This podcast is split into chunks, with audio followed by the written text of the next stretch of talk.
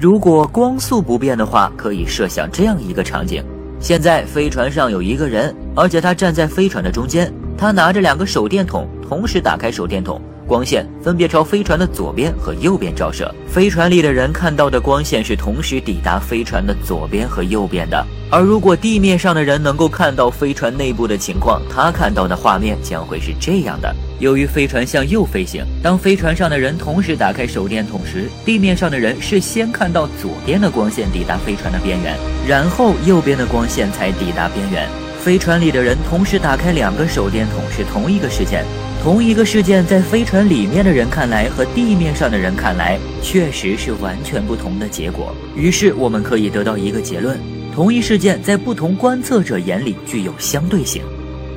我可以再举一个十分通俗的案例，帮助你理解。你现在想象一个大草坪，现在有一个人，称之为 A，他现在以恒定的速度径直朝草坪的前方走去。我们现在计算他的步数，当他走到第二十步的时候，刚好同时处于两棵树之间。然后再想象第二个人，称之为 B，他和 A 以同样的速度和步伐走路，不过他是斜着走的，所以 B 先经过右边的树，然后再经过左边的树。但是以 A 的视角，B 走的每一个脚印的间隔距离都好像相对于自己缩短了。事实上，A 和 B 步伐的间隔距离是一样的。其实这仅仅只是视觉误差。